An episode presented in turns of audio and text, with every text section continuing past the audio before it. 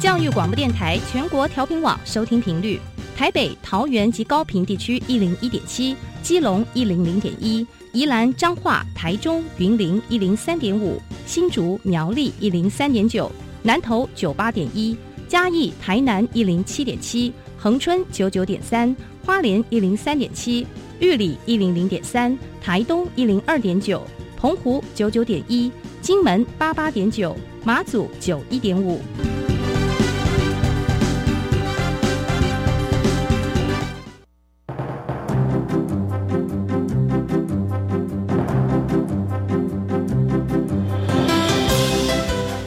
湾的教育要怎么做才能使孩子面对未来的社会呢？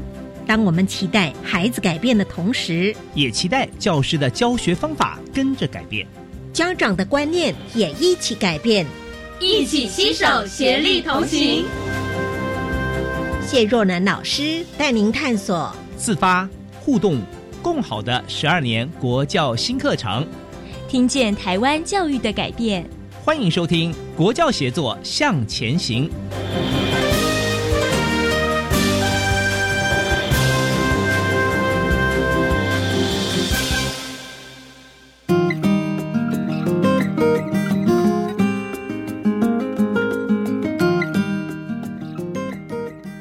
周三的晚上，欢迎听众朋友一起收听《国教写作向前行》，我是若楠。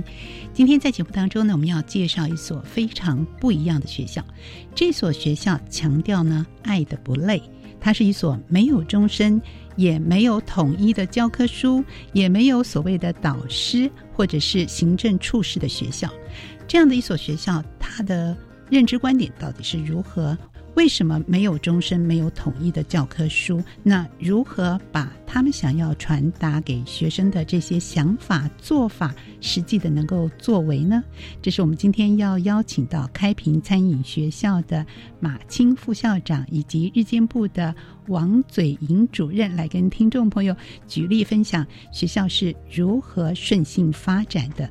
那当然，在其中呢，我们会特别介绍到呃开平餐饮学校的一个特色的教。学理念教学法就是彼得斯 PTS 的教学法。那这个内容包含有分段式的学习，有主题式的教学，以及社会化的互动环境。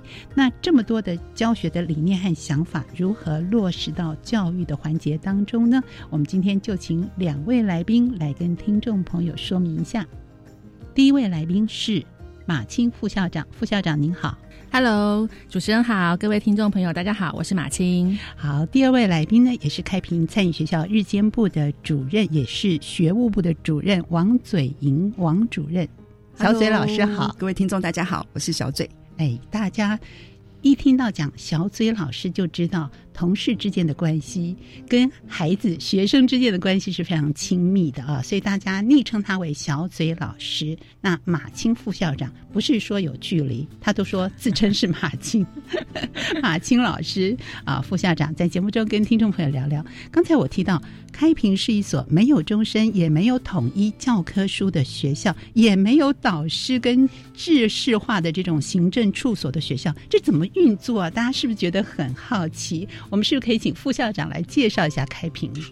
好，嗯，开平我们是一个一开始是传统的学校哈，所以我们是五三年，一九五三年就立校了，非常非常久远。那后来在呃民国大概八十年左右，那时候我们的夏会问创办人，他就有一个理想，他觉得说，呃。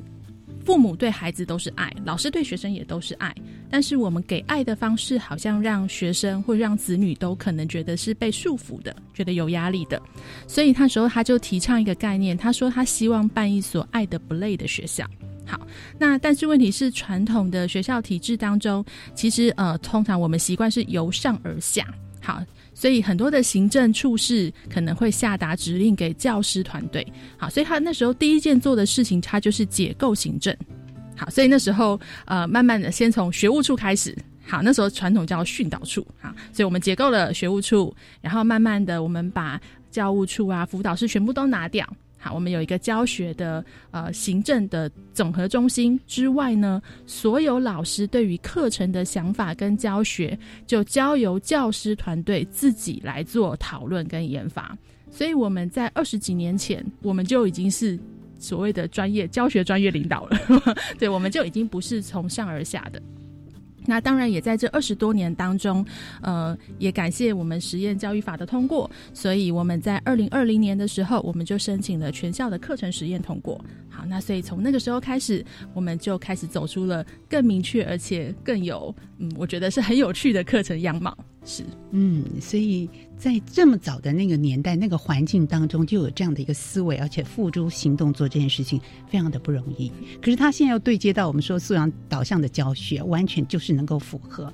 这中间有个很重要的概念，就是 PDS 彼得斯的一个教学方式和它的系统。所以你刚刚说解构之后，一定要再重建一下嘛？啊，是不是？我们也把这样的一个教学系统跟听众朋友说明一下呢？那 PTS 教育当中有一个非常重要的概念，就是所有的课程啊，就是我们设计的课程都是主题式课程。那这个主题式课程它是超越学科的，所以我们叫做呃超学科的主题式课程设计。那我们的概念是，所有学生的学习其实应该要回到他自身，所以我们在课程设计上面有两个轴向。第一个轴向是他的生涯进程，好，就是学生从高一进来到高三，他也是逐渐走入成年的部分。那我们怎么去看每一个阶段学生他需要的？那第二个部分是因为开平全校都是餐饮科。好，所以其实好处就是我们非常的聚焦，因此呢，我们的学生毕业图像就很明确。我们在学生他们就业需求上，好，就是他们进入职场的准备上，他们从所谓的餐饮的文化认识到餐饮的职场认识，我们也拉了另外一个进程。好，所以我们就是用这两个大的主轴，用生涯跟餐饮职业这两个主轴去串接我们所有的主题课程，从高一到高三。好，那因此倒过来说，对于学生来讲，他是能够逐步去探索自己，然后认识自己的兴趣跟他喜欢的职业样貌之后，投入学习，投入餐饮。好，所以我们的学生某种程度上来说，我们学生在呃业界的留存率就可以很高。好，因为他们经过了充足的探索跟认识。是，嗯，为什么对一个孩子来说，除了餐饮的这个专业技术之外，那个探索跟生涯跟对自我的认识了解是相对重要的呢？好嗯，其实我有发觉一件事情，就是我们在一般的课程学习当中，好，可能是因为教科书的进度压力，所以其实老师很多时候是需要先完成教学任务的。好，那因此小朋友其实他们不太有机会去认识他自己是谁。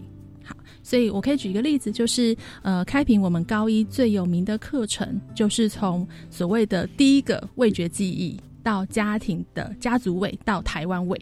嗯，好好特别，对，听起来都是餐饮课程名称，可是事实上，我们背后在谈的事情是，孩子可不可以先从认识自己、认识他的家庭出发，然后再走入到所以饮食文化、饮食记忆是什么，而不是很跳通的就说哦，你要去记或背诵这些东西。嗯哼，对，当他有深度的自我探索之后，他对这些所谓的知识或文化，他才会有认同。那他才可能投入去学习。嗯，好，所以对我们来说，让学生因为认识而有比较强的学习动能，是我们希望跟达到的。嗯，也就是从自我开始起，跟人我、家庭之间，甚至跟这个社会、这个整个的文化之间的一个关联性。是，所以它是有一步一步走啊，不同的关系啊，不同的一个对接。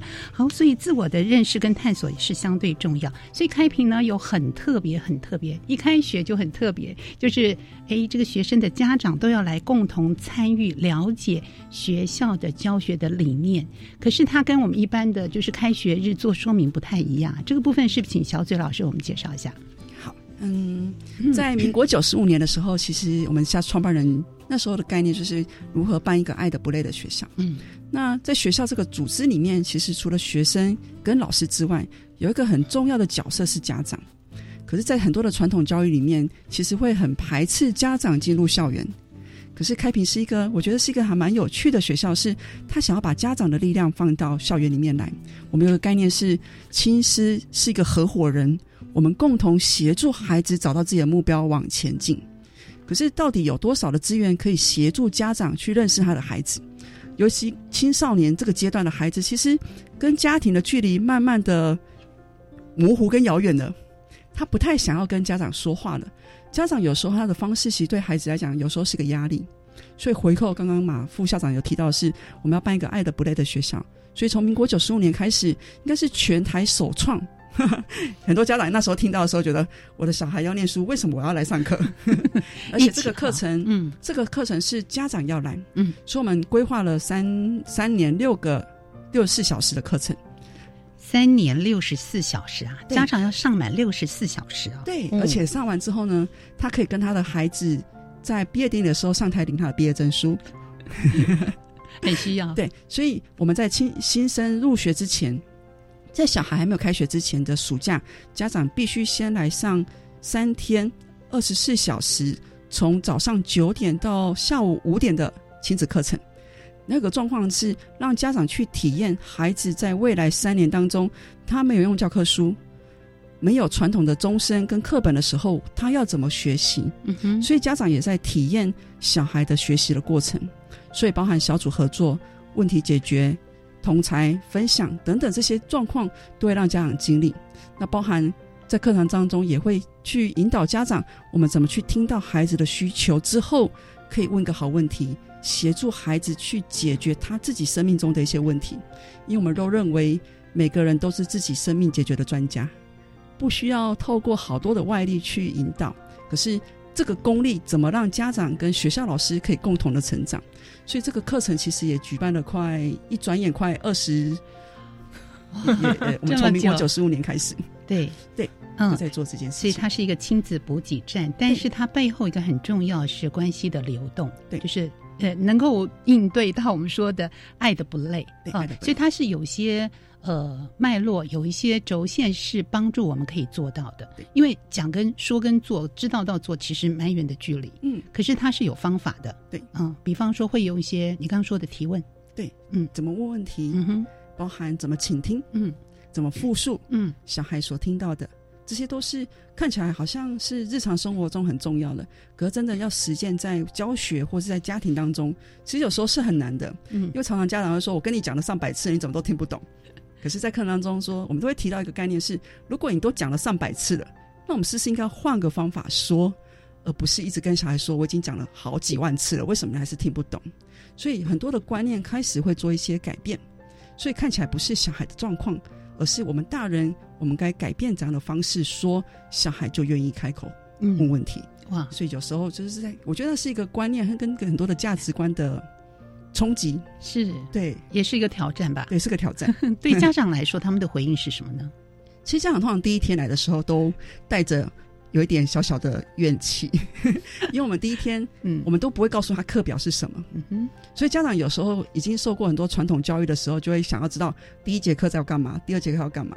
可家长来的时候，他看不到三天的时程表，有时候家长就会很带着怨恨来，因为我们是礼拜五到礼拜天。也就是说，家长很多家长他是必须请假一天的，哇！有时候他们就会觉得，怎么会是一个这么奇怪的学校？所以，我们通常第一堂课，我们就会让家长做所谓的社会计量，一到十分，他可以去选选择一个位置去站在那个地方。对我们很大胆，我们在第一堂课一开始之前，我就会请家长一到十分社会计量，你去选一个分数代表你自己的心情。所以那时候，其实很多家长会选择站在一分、两分、三分。嗯。心情好还是不好？心情不好，一是比较低落，一呃一是比较低落，嗯，十是满满分，是很开心。所以大家都站在一的地方吗？很多很多家长会站在一到五分，就是安全系数。对，所以对学校老师也是一个很大的挑战。其实我们就很想要知道家长很真实的声音，如同回到教育现场，我们都会很想要知道小孩真实的声音是什么。当这些真实的声音有办法。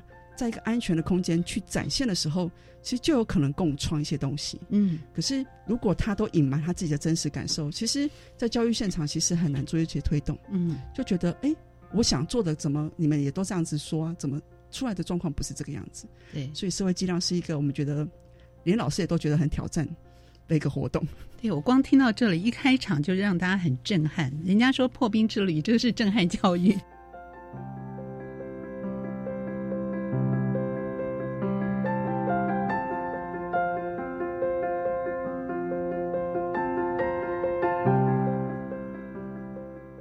所以关系的流动、爱的不累是学校很重视的一件事情。但是一开始要跟家长沟通，把家长的力量带到学校来。嗯，孩子孩子们接受吗？家长力量带进来，要改变他们原来可能有些既有的思维方式啊、教养态度等等。老师们接得住这么真实的一个回馈跟声音吗？嗯，好。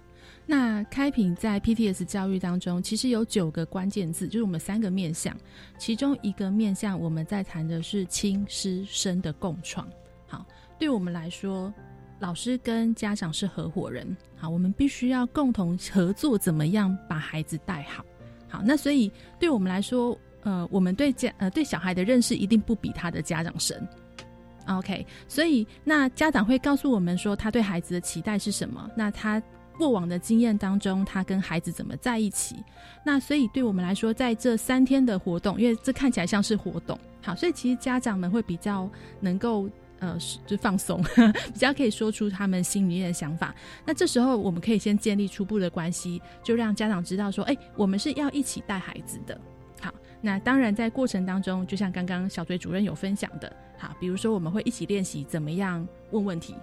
好，我们用什么样的方式可以用问问题，而不是用教育或教训这样的概念去指导孩子，而是用问问题的方式引导孩子去思考。毕竟到了中学阶段，其实孩子都有很高的思考能力。好，当我们这样子彼此共创之后，那学生在家庭跟学校当中比较稳定，他才有可能可以好好的投入学习。嗯哼，对，所以对我们来说，就是亲师有良好的合作关系，小朋友才可能好好的投入。对，所以要建立起这样的一个呃氛围也好，就是信任度也好，让孩子跟家长跟学校之间，我们做一个最好的合伙关系。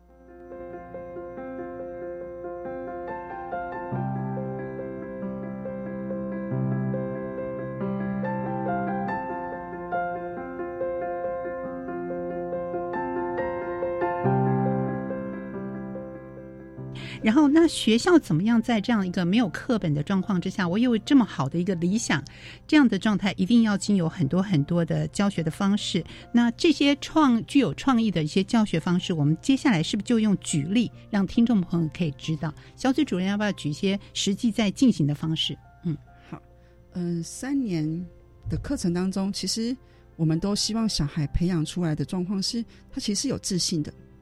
我们都觉得十二年国教里面其实都在讲自发互动共好，可这些事情怎么落实在生活当中？嗯哼，那学校里面有几个我觉得很值得跟大家分享的课程，好，其中一个是师生对话平台课程。嗯，这然后那时候有个概念，就是如果有个场合，大家可以说出在校园当中的一些心里话，我们可以怎么营造这个空间？任何范围吗？对，任何主题吗？任何主题。好奇，其实快三十年前的学校，其实学生总有一些声音想要说，对，可是当初的环境其实或许不会接受孩子这么的公开的说，所以小孩其实就会在校园当中找各式各样的方式发泄，例如他就会在厕所涂鸦。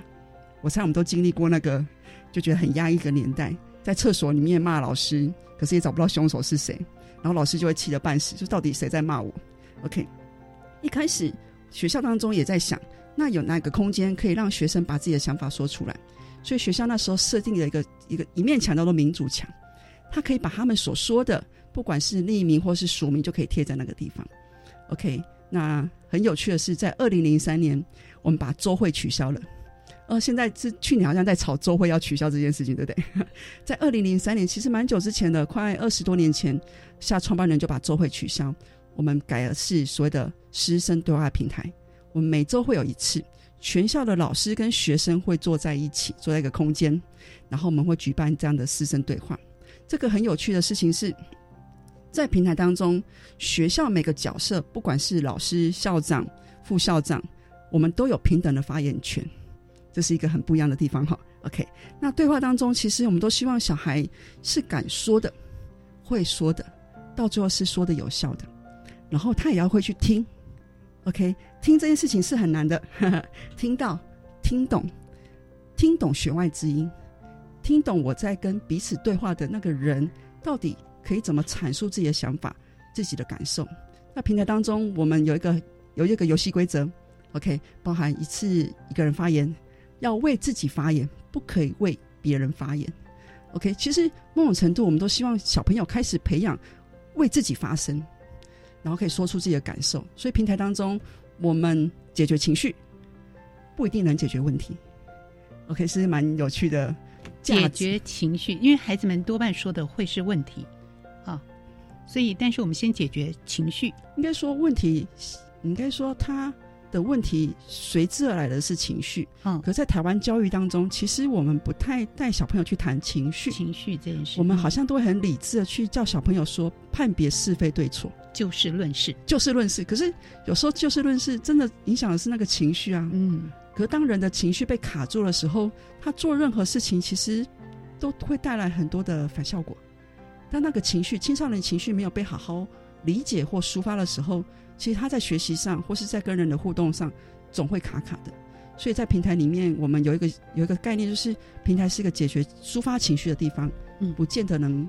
解决问题好，所以他有任何的事情，甚至是情绪，都可以在这边说出来。但是条件就是，呃，不是规则，就是我不是说别人的事情，我要说的是我，我不能说，哎，我要听嗯马副校长发言，然 后这样子。对他要说的是自己的事情，对自己的情绪和感受。对，所以他可以跟全校的校长对话。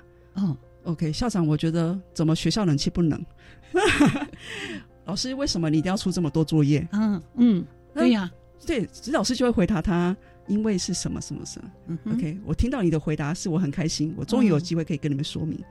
老师，我很生气，为什么要一直叫我抄笔记？我很愤怒，就是举凡这些，他都可以去表达他自己。可是透过公开的去阐述自己的想法或是情绪，其实某种程度就是让小朋友去表达他自己。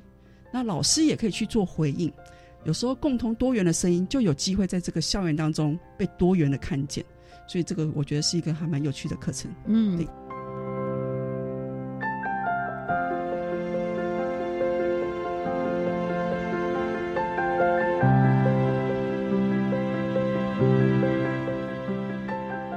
会不会在一开始进行这样的一个对话平台？它的利益是良善的，也希望孩子们能够表达自己的声音。可是对于新生来说，一开始他要在这样的一个场合里面，安全的觉得安全，才能说出真实的话。他能够表达真正的意思吗？所以对于新生来说，副校长跟听众朋友分享一下。嗯，呃，第一个是平台教育这件事情，其实是。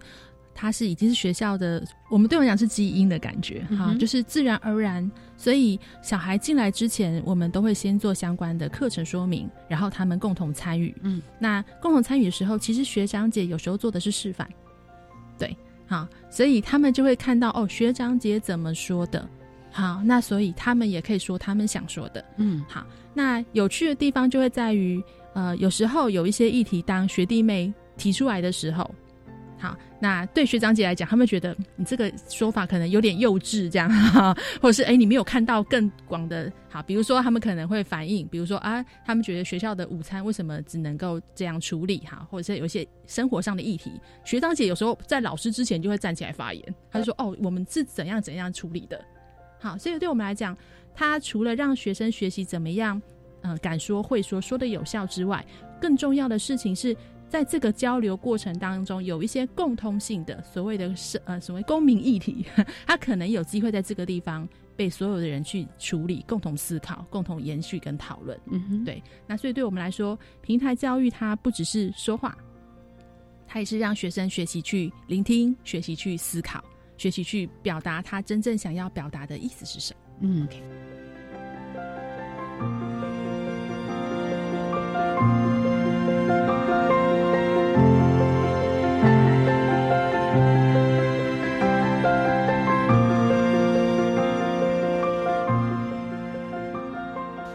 我们用这样的一个方式取代传统的所谓周会的方式，而建立起一个师生共同的对话平台，对你来说是不是也觉得很新鲜呢？他们的活动、他们的主题教学可不止只有这一项，我们才是开场暖身而已。下在节目当中继续请两位来宾跟听众朋友分享喽。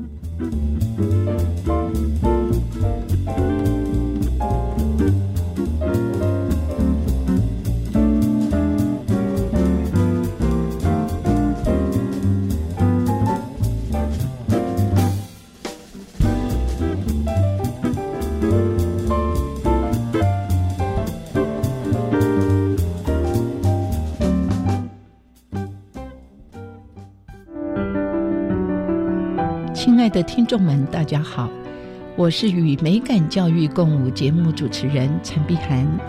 美是有感，是触动，是生活。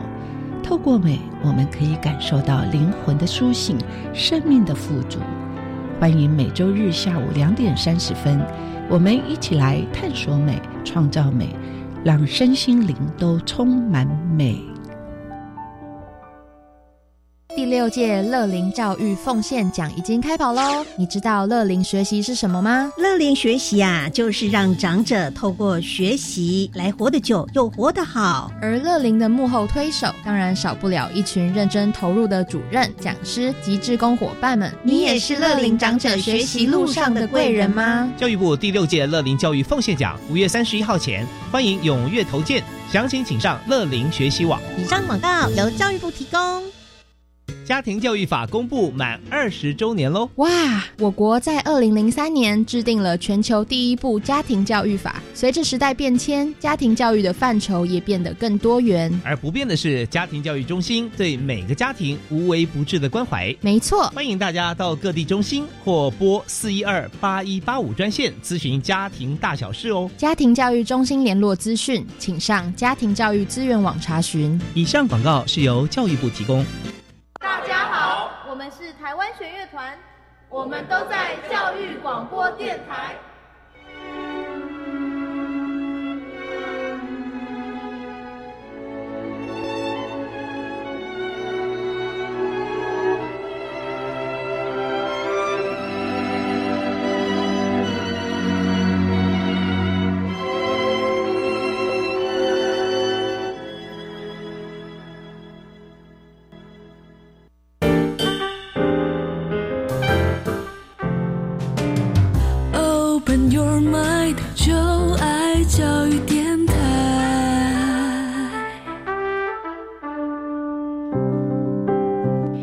大家回到国教协作向前行。今天节目当中邀请的两位来宾是开平餐饮学校副校长马青副校长，以及日间部的主任王嘴莹小嘴主任，在节目中来跟听众朋友。我们分享介绍开平学校的特色，这种顺性发展、创新实验的教育方式，对听众朋友来说，是不是觉得非常的特别？你也特别的想要学习呢？好，我们再来听听副校长跟听众朋友来说明一下。刚才我们举些例子，比方说像是对话的平台啊，这种为社会的这种课程，也是学校的特色之一。那还有哪些特色的课程呢？那我们主题课程当中有一个很有趣的部分，就是它其实很能够融入所谓的各种议题。好，那像这几年可能对于所谓的永续环保的这个议题，非常的就在教育当中被推广。那我们也同时在，对我们来说，餐饮其实。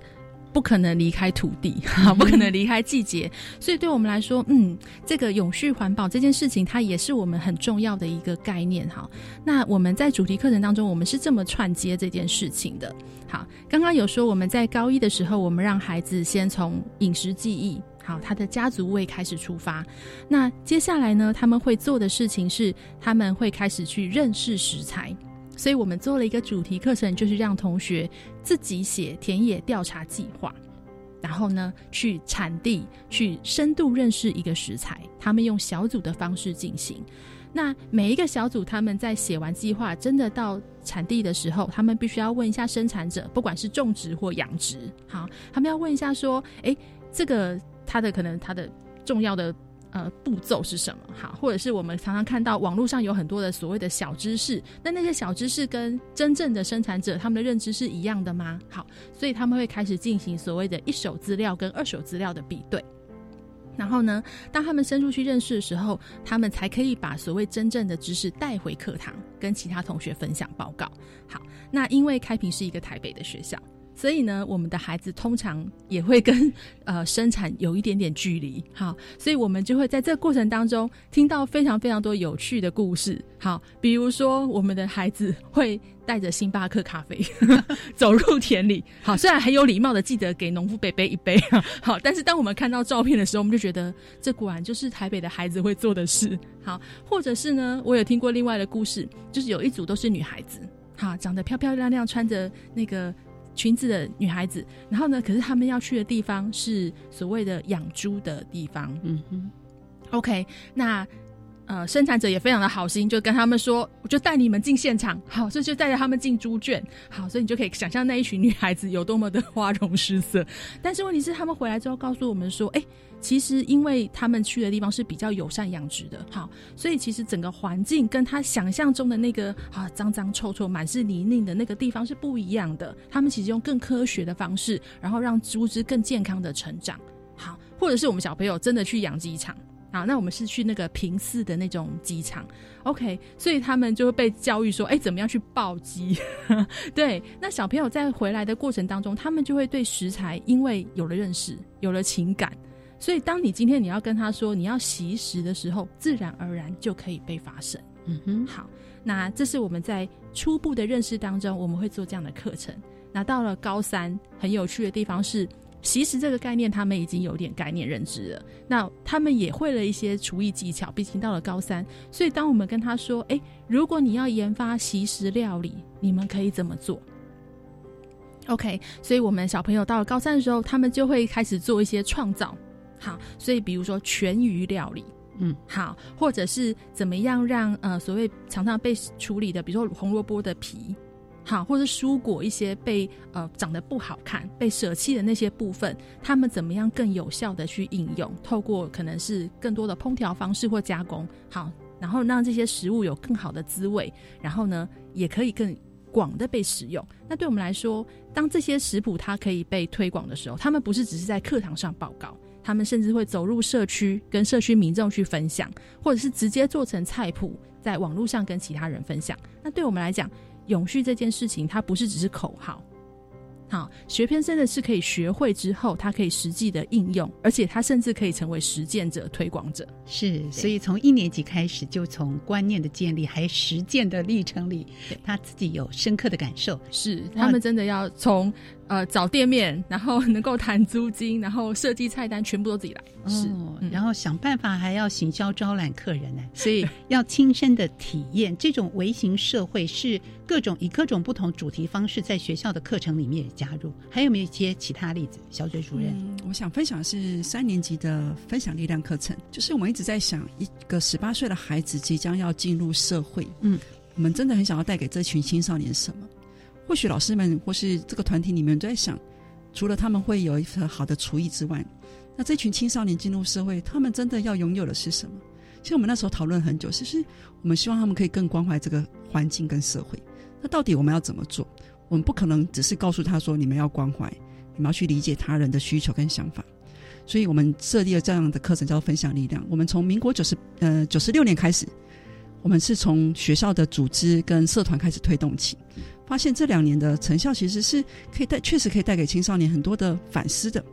所以民国从民国九十八年开始，我们就进入到我们的课程设计，就是一群老师之后，我们就开始把它变成一个课程。嗯，那这样概念就是，我们都认为一个十八岁的孩子，他可以长成这个样子，一定是来自于很多资源的分享，他才有办法可以学厨艺，他可以健健康康的去做很多的事情。那怎么让这群青少年的力量可以跟社会做连接？那这个课程有个口号叫做“分享力量，长出力量”，不是只有帮助对方长出力量，而是要让自己也长出力量。可是我们希望透过很多的时间，让学生去理解，所以小朋友真的就会开始去想：我为什么要去服务这个单位？他其实跟服务学习的概念有点像，可是我们真的更扎实，让哈小朋友去从去理解对方的需求开始做起。那在这个地方之前，其实课程里面我们有一个部分很强调的是，小朋友知不知道我为什么要去这个单位服务？嗯，所以每个小朋友都要去说为什么。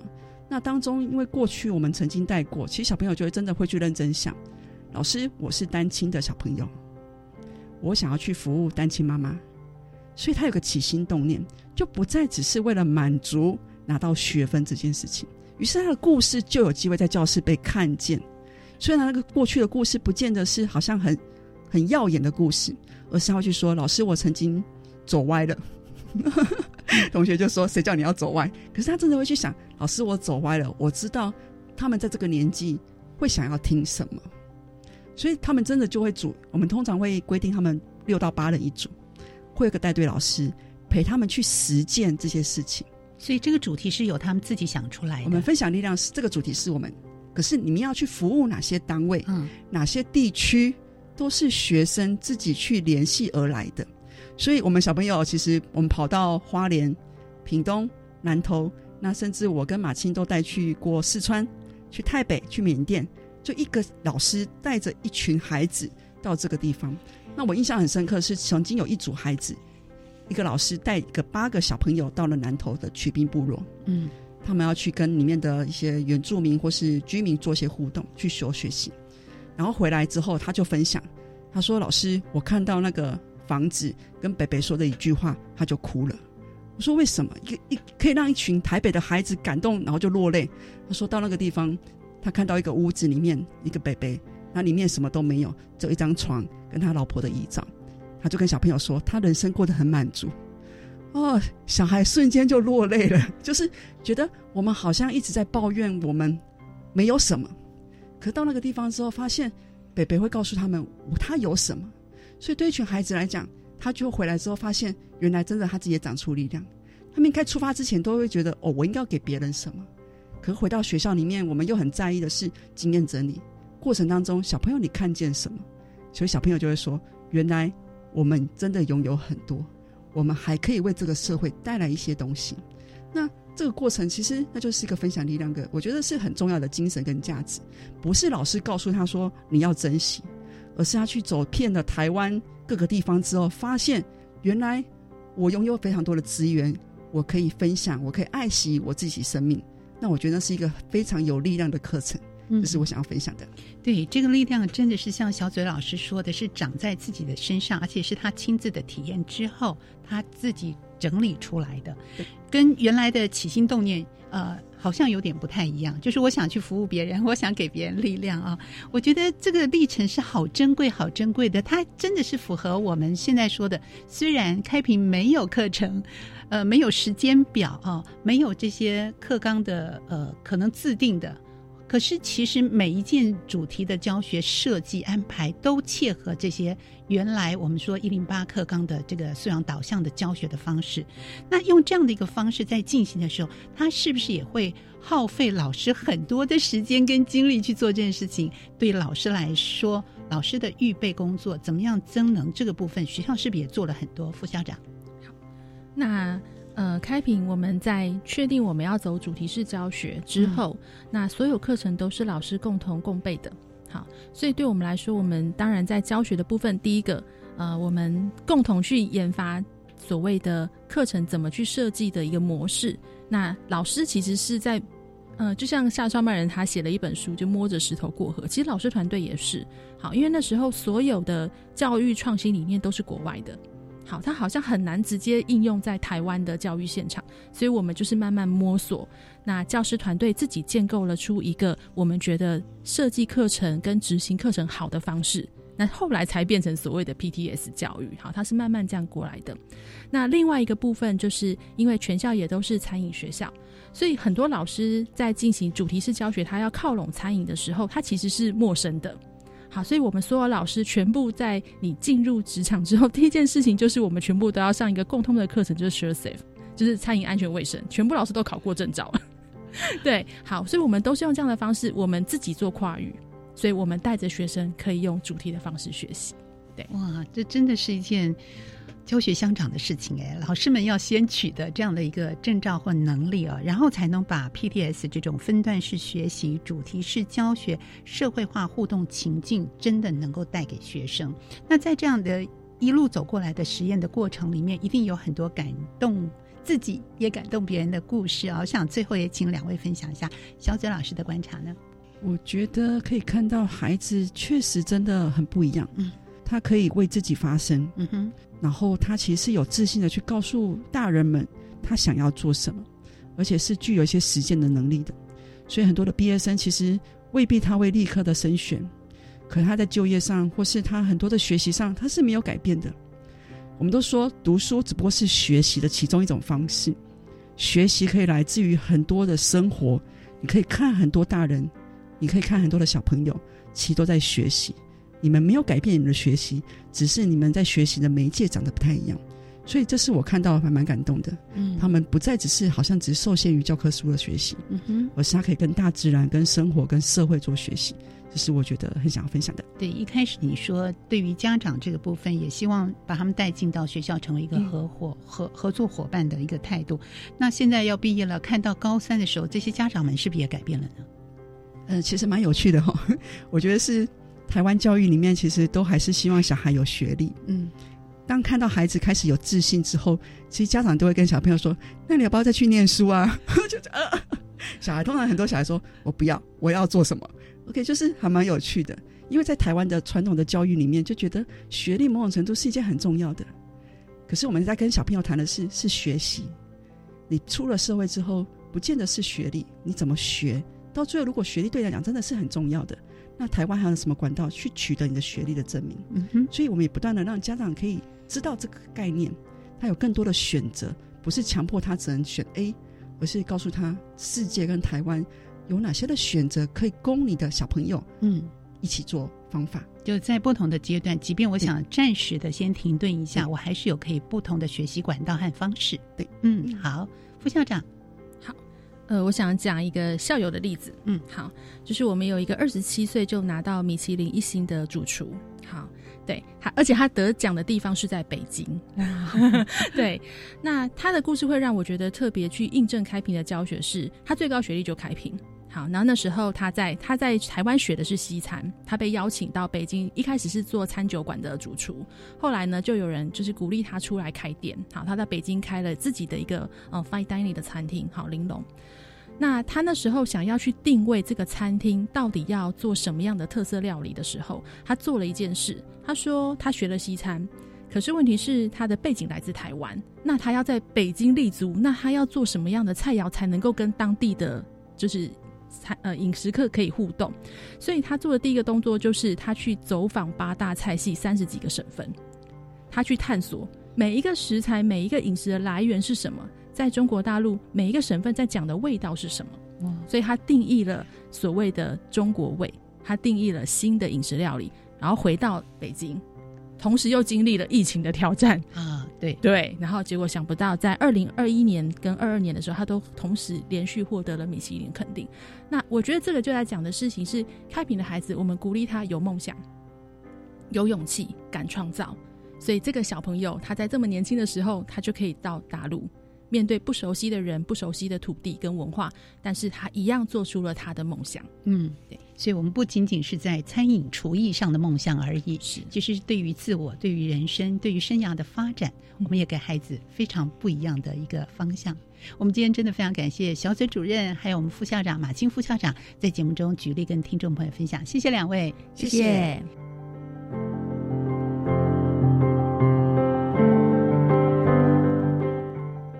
节目继续，也邀请大家收听由白天特地为您直播的小单元《笑声飞扬》。你所不知道的校园新鲜事，都在《笑声飞扬》。欢迎来到《笑声飞扬》单元，我是白天，为大家邀请到的是桃园市立龙潭国中的阅读教师黄义伟老师。老师好，白天老师你好，大家好。老师可以跟我们分享一下龙潭国中在哪边吗？就在我们的南桃园的龙潭区，那基本上二高龙潭交流道下去就到了。大部分人提到龙潭都会想到花生糖啦，或者是。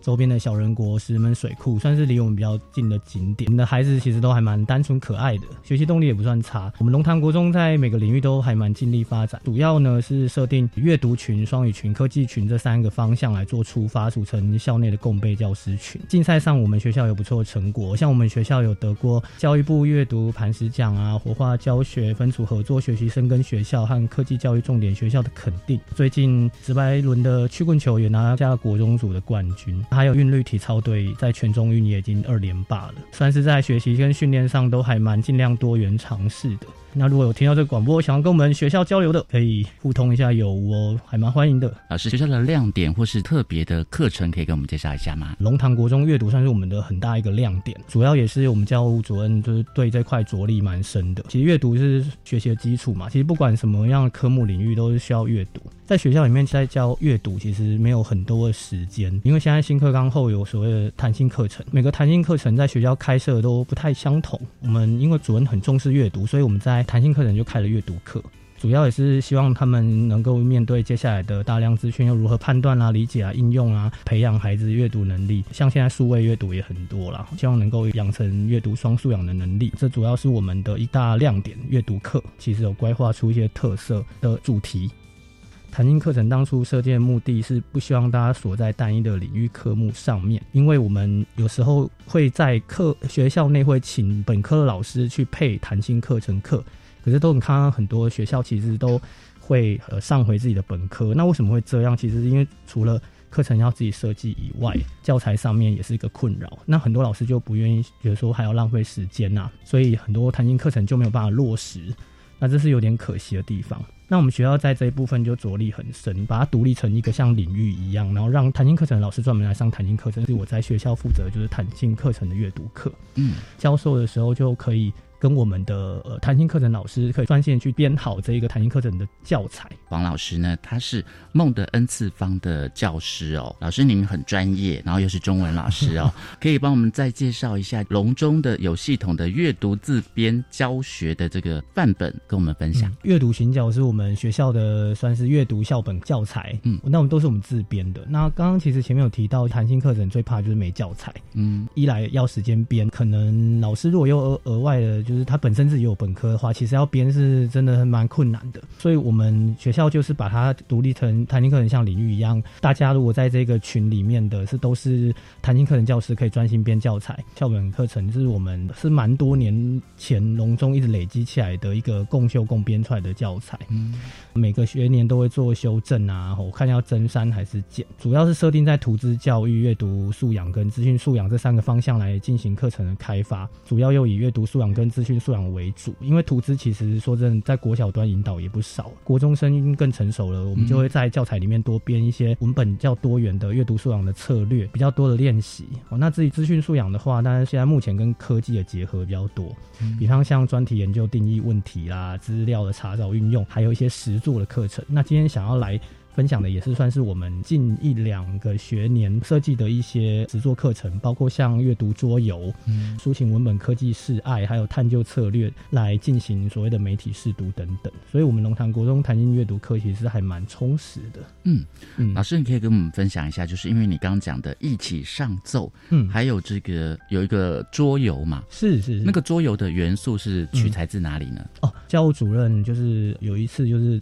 跟师大资讯教育所就跟他们邀，有一位志宏教授想说，他们可不可以跟我们学校端共同研发一个在教学内可用的桌游？嗯，当然这我们主任领军的嘛，一定会放进自己的阅读课，让自己的孩子去体验。当时设计的起心动念其实是。主任有感说，那数学跟自然领域比起来，国语文比较缺乏有系统的知识架构，嗯，很难让孩子们聚焦。那看准的游戏其实是孩子们共同语言，就从这角度下手去设计阅读理解组织为核心的这一款卡牌桌游，一起上奏。里面其实是有视力卡跟说理卡的配对组合来。尝试达标过程中呢，他们必须要紧扣论点、论据、论证这三个元素来进行闯关，进行其实像议论文的写作方式来完成每一关。小孩子也必须要从类别、内容、脉络、主旨一一区分议论文的类型来完成这个游戏。那在游戏过程中，就同时。呃，也认识了议论文的结构等等的写作方式。这一款桌游其实它要成功的过程，还要能判断正例反例，就是那个正反正例反例组织完成的段落。其实孩子们我们在体验自己的观察是，他们过程中还玩的蛮开心的。最终目的就是议论文其实蛮严肃的。嗯，如果把它给稍微软化一点，变成一种游戏的话，去吸收议论文这类文本，小孩可能会比较有兴趣这样。所以同学们的这个中文造诣就会再提升了嘛？其实那个卡片里面是有一些我们设计好的比较好一点的案例，嗯啊，或者是素材。他们在玩卡牌过程中去标读卡牌内容，其实也在做一种阅读。是一起上奏是那时候开发除了纸本，只有开发就是数位平板。其实操作的过程。是一样的啦。比方说我们在玩卡牌的时候，有点像我们在玩手游啦。对，有些卡牌的手游其实它可以帮你自动的选择，是比较方便而已。小孩子很有趣哦，就是他只要拿到平板，都会自动的觉得兴趣就会 上升。所以一样是借由他们喜欢的这样的媒介来让他们接触比较严肃的。文本主题这样，老师，你们还有提到媒体试读的主题探究哦，就是你们这个学年会有一个新的尝试吗？还是之前就有了？校本教材本来就有媒体试读，那其实媒体试读讲坦白的，是很多年前就是一直很火热的。孟德恩次方孟恩，我这次去讲也是分享媒体试读这一部分呐。但其实我在现场有问到来听讲的老师们啊，其实他们弹性课程不一定都是开阅读课，所以媒体试读要融入到课程当中，他们是没有机会的。在我们新课纲之前，我们知道媒体试读是正式要上的话是在高中的公民科。那因为新课纲之后呢，我们是把它放进国中端的时候，是其实它是放在科技领域。但因为科技领域的现场的老师们，其实还有很多的软硬体什么那些要教，然后城市的编写等等的，所以其实真的要落实媒体试读在国中这一部分，真的还蛮没机会的。嗯，对，所以我们就觉得说，弹性课程没放，什么时候要上呢？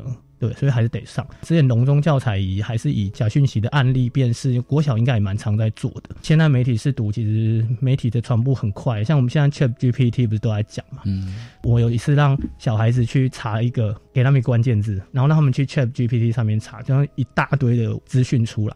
我跟他们说，你们知道这个原理吗？因为 Chat GPT 其实是在网络上面去搜罗，它只是依照你的指令去找而已。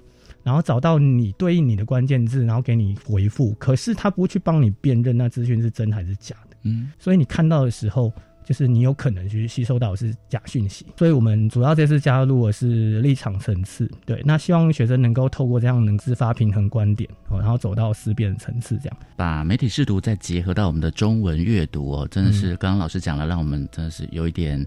呃，很 surprise。其实阅读课也，嗯，不不太算完全是语文领域啦，因为所有领域都是需要用到阅读的嘛。嗯，可能它是为广泛的一个技能。对对对，是是是是。那最后请教老师哦，就是怎么样把这个阅读落实在这个更在地化、更生活化呢？嗯。我觉得除了刚刚提到的科技的融入跟桌游可以引发兴趣以外，比方说我们像我们学校其实很特别，就是考试有所谓的阅读素养科目，这是在别的学校是没有的。对，所以除了选择单题以外。我们老师们会共同的去出所谓阅读双题，我们都希望是以我们的周边在地来入题。比方说这一次我是我出道的题目，我们就把那个龙潭的小地名跟自然村的由来编入到考题里面去。现在主要文艺理解大概走两个部分啦，一个就是长文，另外一个就是应用文。如果要提到生活应用文，是绝对跟生活最有关系的，包括我们的说明书啊等等，那些其实都是应用文。比方说之前你政府有一些疫苗要到哪里打，宣导什么一张宣传单，那个也是可以，就是一个阅读理解的判断，因为它是在生活中一定会看到的。嗯，这些东西我们就会尽量的在。课堂上让他入题做这样子的训练跟练习，可能在生活中就比较不会脱节吧。就让同学们借由老师的课程之后，培养孩子多读，然后阅读能力提升之后，也可以有更多元的能力来应付未来的生活了。对，是阅读真的是还蛮重要的一个东的一个技能。对，好，今天也非常开心可以邀请到桃园市立龙潭国中的阅读教师黄义伟老师。谢谢，谢谢白天老师，谢谢，拜拜，拜。我是白天笑声飞扬，下次再会喽。好，今天节目呢就进行到这，非常感谢您的收听，也欢迎听众朋友可以上网订阅我们的 Podcast 节目《国教写作向前行》，欢迎在每个礼拜三的晚上按时收听。我是若楠，下周见喽，拜拜。自发学习，师生互动，创造共好校园。